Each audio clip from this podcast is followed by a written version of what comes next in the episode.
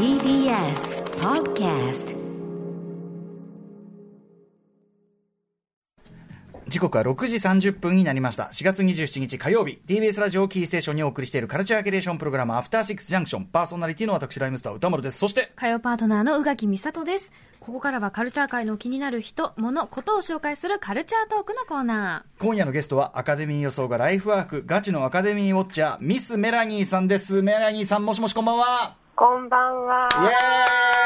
イエちゃん、ーイ昨日はお疲れ様でした。ありがとうございます楽しかったですね。ー。いや、もうメラニーさんが見てくださっていると思うと、いやこれは100人力でしたよ。ねえだから、いや、言っちゃえばですよ。やっぱメラニー門下生ですからね、我々ね。本当にありがとうございました。いや、実際、本当にありがとうございました実際さ、あの、あの、クライマックスのその、その、まドタバタのところは、間違いなく結構ね、そこはねめち。ゃめちゃ助かりました。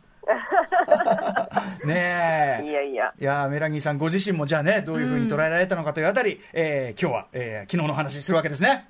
はい、そうですね。昨日の、えー第93回アメリカアカデミー賞の、えー答え合わせをしに参りました。はい。楽しみです。よろしくお願いします。はい、よろしくお願いします。After Six Junction。ここからはカルチャートーク。今夜のゲストはガチのアカデミーウォッチャー、ミス・メラニーさんです。こんばんは。よろしくお願いします。よろしくお願いいたします。はい。ということで、ミスメラニーさん、ご紹介を改めてお願いします。はい。TBS ラジオジェーンスー生活は踊るのパーソナリティ、ジェーンスーさんの高校時代からの友人で、某映画会社に勤める会社員。1989年からアカデミー賞の本格ウォッチを開始し、2000年からアカデミー賞予想を始め、毎年授賞式の日は有給を取って、会社を休み、家でアカデミー賞の中継を見続けているということなんです。幸せですね。そして去年1月には自身のメソッドなどをまとめた著書、なぜオスカーは面白いのか、受賞予想で100倍楽しむアカデミー賞を正解写真書から発売されています。はい。ということで、メラニーさんには僕の前ね、土曜日やっていたウィークエンドシャッフル時代第89回から毎年予想を披露していただき、えーそれ以来僕もアカデミー賞もちろんね、映画ファンとして注目はしてましたけど、うん。いや、本当に10倍楽しくなるというのは本当に嘘じゃない感じで、毎年楽しませていただいてます。ありがとうございます。今年はね、まあ、あの、本ちゃんのその中身の話する前に、あの、その宇垣さんがワウワウで、ね、いかがでしたか？この司会ぶりというのをご覧になって。いや、もう立立派なものでしたよ。って私が言うのも変ですけれども、うんうんうん。嬉しい。でも私もやっぱりこう、なんだろう、あのファミリーの一員みたいな感じでうん、おこがましいですけれども、いやいや。考えさせていただいているので、うん。なんか、宇垣さんがいらっしゃるので、とってもあの今年は楽しめましたし、なんか心強かったというか、すごくこう、うんアカデミー賞を近くに感じられました。うん、いや、本当本当モモンガさん、ちょっとこれでも紹介させて、はいあのね、10年ほど毎年はモスカーウォッチしていますが、今までのカビラさんの相方で一番良かったです。来年も期待。ね頑張ります。頑張った甲斐があったね。いやね本当にうんまあ、改めてその結果の話に行く前に、先週の放送の時点でのメラニーさんの主要6部門の予想をおさらいしたいと思います。助演女優賞の予想は、ミナリのユン・ヨジョン。助演男優賞の予想は、ジュダスザ・ブラック・メサイアのダニエル・カルーヤ。助演女優賞の予想は、プロミシング・ヤング・ウーマンのキャリー・マリガン。ノマドランドのフランシス・マクドーマンド。マレーニーのブラックボトムのビオラ・デイビスの中の誰か。主演男優賞は、マーレーニーのブラックボトムのチャドウィック・ボーズマン。監督賞の予想はノマドランドのクロエ・ジャオ作品賞の予想はノマドランドはい。ということで、えっと、決まりきってない部分で言うと、えっと、主演女優賞がね、あの、最後まで悩んでらっしゃいました、先週の時点では、最終的に誰っていうふうに予想されたんですか、メアリーさんは。えーキャリー・マリガンです。ううんん。プロミシング・ヤング・ウーマン。はい。その心は？消去法です。うん、あのフランシフランシス・マクドーマンドはちょっとね、近年取りすぎてるとかね、いうはいあれもありましたもんね、ただ、こればっかりはあのあのメラニーさんご自身、迷われてたから、ずっとね。ねうん。一番わかんないと思う。うん。迷ってたんですけど、ただね、私、フランシス・マクドーマンドにだけはかけたくなかったんで、あのそこはもうなんていうか、フランシス・マクドーマンドが勝った時に、あのあもうしょうがないなっていう感じでした。うんうんうんうん。まあ、やっぱ取りすぎ問題っていうかね、そうですね。うん。100発100中でしょ？百発百中。3回出て3回ノミネートされて？取ってるかな？えっとね、多分もう一回、その前にミシシッピー・バーニングの時にノミネートされてるんじゃないかな。その時は取ってないんじゃないかと思うんですけど、うんうんうん。でもなんか今回なんかもうあの持ってき方がもうなんていうかな、あの慣れてる人の持ってき方みたいな そんなに感じでしたもんね。話すこともなくみたいなそうなんですよ。やっぱりそれが良くないと思うんですよね、私は。よくない。よくない。よくないちょっとよくないと思うんですよね普段ちょっとその態度よくないわっていうね、ありますよ。はいえーそしてそのね、えーじゃあその他の部門、まあ主要、あ、そうとか、これも含めて主要6部門の答え合わせをしていきたいのですが、結果を申しますと、えー作品賞、監督賞、こちらは的中いたしました。えーそして俳優部門、助演、こちらも両方的中。で、主演が外れてしまったはいということで、えっ、と、まあ、主演女優賞に関しては、まあ、今おっしゃった通りですね、その、まあ、もともと迷われてはいたけども、まあ、あとは気持ちで入れたと。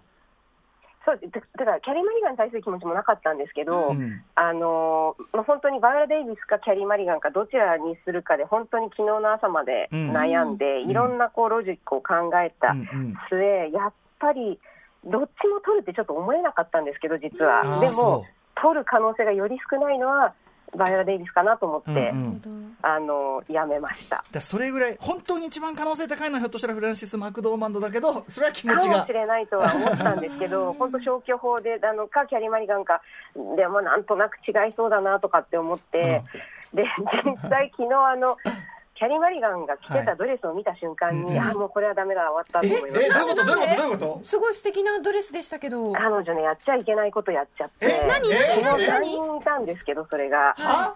キャリー・マリガンとうん。アンドラ・デーと、うん。あとレスリー・オドム・ジュニアって、まあ、助演男優賞とうん。監督賞にノミネートされていた3人は、全身ゴールド着てきたんですよ。金あーあ。派手でしたね。レスリー・オドム・ジュニアとかシリシルクを24金につけて、はいはいはい。なんかスーツねシャツまでもうピッカピカなおっしゃってた金がもう、完全になんか自分がオスカー像かみたいな格好で来てでそれね2年前にグレン・クロースがやって、うん。あの取ると言われていた。うん。あの時も本当にもう取る気満々できて金色着てきちゃダメなんだよっていうこう自分でジンクスしょっちゃった感じが。金は金着てきた人はダメジンクスそうなんですよ。えちょっと待って。ここのメソッドはあのメラニーさんが発見したものでしょこれは。これはもうね今年あの確定した確定した感じなんですね。だって3人いて3人ダメだ。ダメ3人いてしかも3人とも取る可能性があった人そうかたちなんでそうかそうかそうか。そう。なんですよ。グレンもだって最有力で。うんうんうん。だからやっぱね、金自分で着てきちゃいけないってでもいう。なんかわかるね。なんかそのなんだね因果をつけたくなっちゃう感じがありますね。なんかね。そうなんですよ、本当に。だから原価継ぎたかったらやめとけっていう。これ、え英語に翻訳されて向こうに伝わるぜ。伝わっていただきたいですしね。ね、で主演女優賞はじゃあまあマクド。まあ一応ねあのーかなり本命ではつ強かったと思いますがフランシス・マクドーマンド、で問題は主演男優賞ですよね、これ、はい。はいえっとまあ外しはしました。そのアンソニー・ホプキンスただ、うんうん。我々はやはり先週メラニーさんがはい。保留をねそのじゃあチャドウィック・ボーズマンで決まりですね。いや、とおっしゃってた。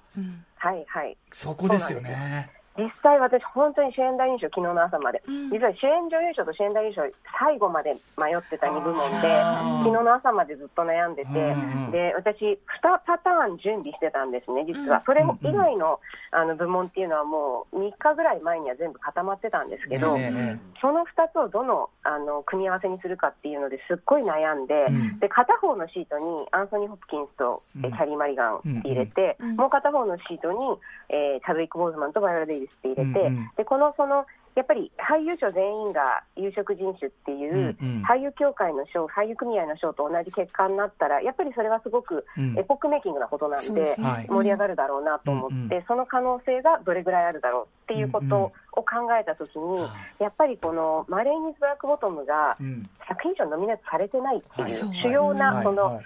脚本であったりとか、あの編集であったりとか、その監督であったりっていう、その重要なところにされてないっていう、その作品に対する評価のなさ、サポートのなさっていうのをうん考えたときに、はい。主演賞ってやっぱりそれが基本的には必要なんですよね。だからそっちはやっぱり弱いなと思って、でじゃあ白人2人の方にしようかって思ったんですけれども、うんやっぱりそれでもアンソニー・ホプキンスよりもチャドウィック・ボールマンの方が可能性が、まあ、高かったので、高いと見たので、あの結局最終的にはまあ私は、まあうん。まあ、あのチキンしたって感じで、うん。もうあの、かけきれなかったっていうか、はい。アンソニー・ホプキンスに行ききれなかったっていうところがあって、チャドウィックにうんしたんですよね、ただ、本当にやっぱりこう2週間ぐらい前からの潮目がアンソニー・ホプキンスに寄っているってところがあって、まあ、うん。うんもちろんバスタで受賞したことが一番大きかったんですけれども、英国アカデミー賞ね。はい。うん。英国アカデミー賞が一番大きかったんですけど、うん。その後にその彼が受賞した直後に、うん。そのアカデミーの投票期間っていうのがあって、はい、おっしゃってましたね。でそう。でその後にあの実はこの週末日曜日に、うんえっとインディペンデントスピリあいごめんなさい日曜日じゃない金曜日に、うん。えっとインディペンデントスピリットアワードっていう、うん。あの賞がいつもだとオスカーの前の日に発表されるええ。独立系の映画の小さい映画の賞があるんですけれども、そこでその、えっと、チャドウィック・ボーズマンが、うん。えーノミネートされてるにもかかわらず、リズ・アーメッドが取ったんですねあ、主演サ男優賞。そう。でその時にあれやっぱりアンソニあごめんなさい。チャドウィック・ボーズマン確実っていうのは、うんうん。もうそうでもないのかもしれないなっていうのが、かなり強くなってきてたんそでっ、かそっか。そうなんですよ、だから本当に、あの本当に迷いました、なので、なんでアンソニー・ホプキンスにかけなかったんだろうって、それはすごくね、うんうん。ちょっと反省してます。しかしですよ、これあの、アカデミー賞のその賞ウォッチャーとしてもね、メラニーさんとしても、はい。そのこの順番を変えてまで、うん。その作品賞があって、主演女優、主演男優、主演男優賞を最後に置いとくという、じゃあ、そりゃああったっていう、これもなかなか異例なことですよね。いや、もちろんです、だからちょっと、ソダバーグ、やっぱりその、なんて言うんだろう、いやいや結論が分かってないことに対して、ええ。そこにかけちゃうっていうのが、やっぱちょっと浅はかだったんじゃないかなと私は思ってそうだよね。だから結局そういうことだよね。それはそう。がガチだっていうなら、なんでこんなやらせに見えちゃうようなことやるんだよと。そう。なんですよ、うんうんうん。だけど、まあ、今回良かったのは、これがガチだってことが分かった逆に。んじゃないかなと思って。間違いない。これでさ、確かにこれでチャドウィック・ボーズマンまんまと撮ってたりしたら、うん。なんかさ、こっから先のアカデミー賞全体に対して微妙に色眼鏡で見るようになっちゃうよね。のそうなってるんじゃないの？みたいな、ね。うん厚労省みたいなことあるじゃんみたいなさ。そうそうそうそう、それがなかったってことがさそあのあの順番を変えたことによって証明されたってこと自体は 悪くはなかったと思うんですけどやっぱり賞としては失敗ですよね。まあ、そうですよね。閉まらなかった。あのあの、なんていうかな、ププラン B ないわけみたいな、それこそ、あの、う誰も受け身取れてないんだけど、みたいな。いや本当ひどかったですよあの終わり方は。そっか、ベラギーさんからしても、やっぱあのドタバタぶりはやっぱりちょっとい。やもうちょっと、オスカーウォッチャーとしては初めてだったんで作品賞が最後じゃなかったのは。でやっぱり作品賞っていうのが一番大事なものだっていうふうに私は思っているので、うんうんええそれをちょっと絵の冒涜というか、確かに。うんなんか全くいただけないうんうん内容でしたね。だからある意味そこは罰が当たったね。そうですね、うん。バチが当たったと思います。うん。ちょっと作り込もうとしすぎちゃったんですよね、うんやっぱりそうですね。あそうね、だからそうだね、うん。無観客な分、そのうん。ドラマとしてストーリーを盛り上げるという方に。面白くって思ったんでしょうけど、ちょっとはい無理があった感じですよね。ね。裏目に出たわ、裏ででもね、バカ野郎どうやってんだと。いうことで、えっと、主演女優、主演男優賞はまあね、えそういう形で、でもまあ皆さんこのロジックが楽しめるというところでもう存分に堪能できた。そしてやっぱり、宇垣さんは梅田兄さんの話聞いといて、これは。みんながポカンってしてるから、何かアンソニー・ホプキンスの話をしなくちゃみたいな。うん。ね。いや、でもその心がも素晴らしいね見れててもよかったし、もちろんね、アンソニー・ホプキンスは素晴らしいわけだから、素晴らしかね。はいはい、さらに、えー、とちなみに、えー、と今回は23部門、1部門減って、えー、23部門になった中、的中、何部門だったんですか？今回は17部門でした。おーでも1個減って17は。すごいそうですね、今回は、うんあのいい方です。でも、今回結構皆さん当てられている確率高かったんじゃないかなと思います。なるほど、それは。下馬評通りのものがうん多かったです。なるほどね。はい。あのまあ、あのクロエジャオとかね、その辺も硬いっていうのはね、うんうんありましたもんね。うんえーで、いろいろあの悩んでた、例えば歌曲賞、まあ、地味すぎてちょっとなんてことをおっしゃってましたけど、はい。これはねでこれ外しちゃった方か。そう、だけどこれ金、金来てきたんで、もうダメだって最初に分かったんで。さっきのね。来てきてましたね。でもそ,、ええ。それとかあのシーンっていうシーンあの、はいはい。方もあったじゃないですか、はいはいはい。それですらなくて完全にこう結そうそう構みんなびっくりするうんうん調子だったとは思うんですけど。そうですね、これは結構意外性は高かったと思うんですけど、ただね、私、実は一番最初にこのオリジナルソング、そのもう全部どれでもありえるし、どれでもわからないなって思ったときに、うん。その歌曲賞って、うん。えっと、なんかスーパースターみたいなスターが歌ってるか、もしくは、うん。そのディズニーが撮るっていうのを前回お話ししたような気がするんですけど、うん。はい。それで言ったら、やっぱり一番最近こう、グラミー賞取ったりとかしてる、うん。うん一番そのスターに近い、うんうん。あの乗っている人っていうのはハーだろうなと思って、ね、パフォーマンスもすっごいかっこよかったな。そうなんですよ、うん。でそうそう思った時にあファイトフォーユーなのかなって一番最初にちょっと思ったんですよ、うん。だ。だからなんかもうちょっとそれを信じておけばよそこはかったなと。直感でよかったかなと。ちょっと、うんそう。うん。ちょっとあのこれは悔しかったですね、うん、母がね、あのドラム叩きながら歌い出してね、うわ、すげえ、CCB 見てと思って見てたらね、あ、お、置くんかいって、ドラム、ドラム置くんかいって思いました。いや、でもパフォーマンスすごいかっこよかった。ねかっこよかったですよ。あと、メラニーさん自身ではい大きくこう、ここは外したなっていう部門はありますか？ここは外したなっていうのはドキュメンタリーショートと、え、これってびっくりした。とコレット、そう短コレ編ドキュメンタリーットと、短編ドキュメンタリー、ごめんなさい、と、えっと、撮影ですね。あまあ、ただ、あ撮ー影は、あの、マンクってうん最後に、あの、組合の賞の中では一番最後にうん発表になった撮影協会の賞をうんうんマンクが取ってたんあですね。もう、うんもう同業者たちが認めそうでる。すね。で、まあ、だからマンクの可能性もありつつ、ただやっぱりノマドランドのその撮影が素晴らしかったんで、やっぱりそのさあの作品の強さから考えたらノマドランドに行くんじゃないかな、マンクって1個しか取らないんじゃないかなと思ってたんですね、プロダクションデザインは取るって思ってたんですけど、なので、あのここはちょっと、あそっちに行ったんだなと思って、これはちょっと私には無理だった、うん。あのうんセクションですね、カテゴリーですね。ち。なみに金曜のね、フューチャーパストの中で、三宅龍太さんが、映画監督、脚本家、三宅龍太さんが、えっと、このマンクの、ええっと、エリック・メッサーシュミットさんと、それの師匠筋にあたるダリウス・ウォルスキーの、えーこのボーバクタル荒野。と、この師匠、いはい。指定対決っていう感じに僕は見てて、あの、うんうんうん。面白いって言ってたけど、まあ、よ言ってみれば、弟子筋が勝ったっていうね、感じの話ですね、そのストーリーで言うのはね。なるほどなるほどう。ん、そしてですね、まあ、今年のそのね、ちょっと特殊な見せ方、ね、スティーブン・ストバーダーバーグ監督作と、うんどうでした？そのショーとして見せ方とは、とは。いやーちょっと私はあまり好きではなかった。それはどういう、どういうとこですか、うん、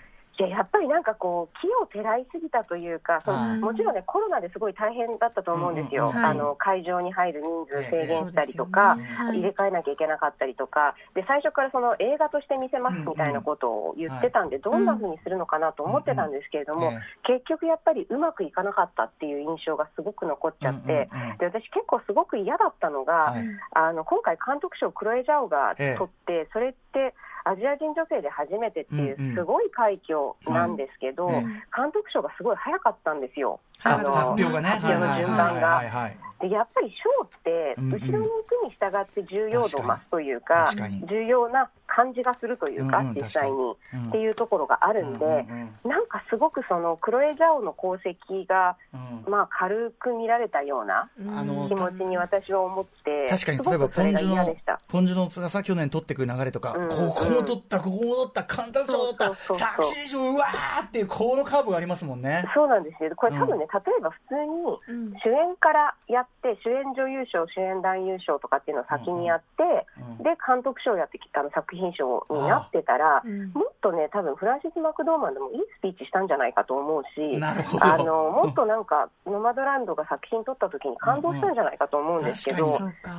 すごくその初めからこれどうせ撮るよねっていう感じの扱いをその監督賞なんか特にされていてうん。で作品賞が最後じゃなかったのもそれが理由だと思うんですね、うん。もう撮ることが分かってるから、うん。それよりは撮るのが誰か分からないものと、それから亡くなった人が撮るっていう盛り上がりを最後に持ってきたかったっていうの、そのなんていうんだろう、尺は分かるんですけど、うん結果的に全然盛り上がらなかったんで。ストーリーとしても失敗だし、うん。あとやっぱおっしゃる通り、その本来のアカデミー賞のやっぱり当然ながら作品賞を頂点にこうある権威っていうのをなんかちょっとね、あのストーリー、こっちのストーリーありきでねじ曲げてしまってるのは、うん。で確かにその確かにそうですね、そのクロエジャオが取ってなんとかでってかコースもあったなって思うと、ちょっと確かに悔しい感じすらするかもね。そうですね。そうなんですよ、それがちょっとすごく私は残念でした、なんか最初の導入がすごく、レジーナ・キングが最初、うん。オスカーをこうか、あれかっこよかった。持って掴んで、あのさっそうと歩いていくのかっこよくって、でうんそのとところにそのクレジットがこう、あのプレゼンターの名前が、うん映画のクレジットみたいに出てくれるオーシャンズシリーズって感じで、はい。そう、オーシャンズシリーズみたいなのはすごいあの面白くて、うんソーダバグらしくていいなって思ったので、最初だけだったんですよね、良かったのが。うん確かにあそこからどんどん良くなくなっていって。あそこは、あそこは上がったのにね。あそこが一番良かったんだ。最初で終わりだったんだ。私はあそこが一番良かったです、確かにね。いや、わかるわかる。それもすごく。しょうがない。うん。うん。そんな中、ちょっとね、お時間だんだん近づいてるけども、あの、印象に残るスピーチ、プレゼンター、ここは良かっただの、なんだのってとこありますか？うん。えっ、とね、印象に残るスピーチは、一番面白かったのはダニエル・カルーヤうん。が爆笑だったんですけど、お母さんとお姉さんが急にびっくりした。そうです、そうです、ん。ここでなんか内容までちょっと踏み込めない感じの内容で、あのうん。ただ産んでくれてありがとうじゃないんだ、みたいな。お母さんとお姉さんが感激しながら、あんた何言ってんだよみたいな感じね。顔を覆ってた感じが。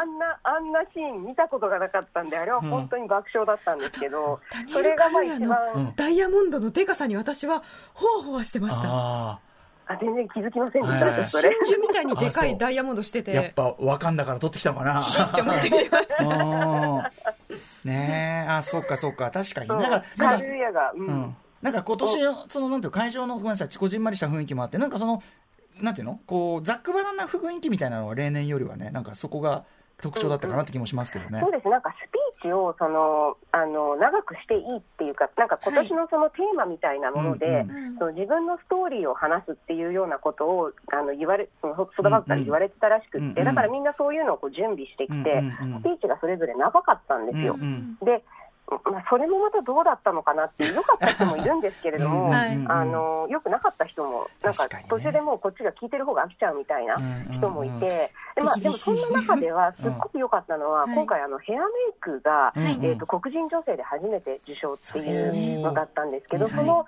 黒人の女性のあのスピーチはすごく良かったです。う。うんうん。ん。マーレインブラックボトムチームが、はい。うん、うん。そっかそっか。はい。といったあたりで、いやー、ちょっと今年お時間来てしまいましたが、うんえー、メラギさん、本当に今年もお世話になりました。ありがとうございます。こちらこそです。うん、でもなんかその、なんていうのかな、イレギュラーなアカデミー賞ではあったけども、やっぱりメラニーさんの弾いていただいた補助線と、今の、いや、私はそのアカデミー賞の王道から見てね、本堂から見て、これはどうかと思う、これも込みでやっぱ、今年ならではのものを見れたなと。そうですね。ある種、こう、歴史的といううか。ん何しろ、あと宇垣さんのやっぱりこうね、初陣が。でも 師匠がいたことによって私はだいぶ安心した状況でいけました。我々は100人力だよね、もうね。すごい。ございました。一人じゃ無理だったよ。ありがとうございますごい。ねはい。ということで、ビスメラギーさんによる第93回アカデミー賞、えー答え合わせ、本日お送りしました。メラギーさん、来年の第94回アカデミー賞、こちらもよろしくお願いします。はい、こちらこそよろしくお願いいたしま。ますた絶対お世話になりますからよろしくお願いします。ぜひぜひよろしくお願いいたします。メラギーさん、お知らせのことは？あえっと、私のあの著書のなぜオスカーは面白いのか、正解者から、えー発売中ですので、こちら電子版もありますので、よろしくお願いいたします。ぜひ、この今年のね、だからその、あの、番狂わせに度肝抜かれてる人は、いやいや、いろんなロジックあるからっていうのをこの本読んで、ね、メディアの方とかも勉強した方がいいと思います。ね。そうですね。うん、さあということで、この番組のゲストはアカデミー予想がライフワーク、ガチのアカデミーウォッチャー、ミス・メラギーさんでした。メラギーさん、ありがとうございました。ありがとうございまありした。がとうございました。After Six Junction.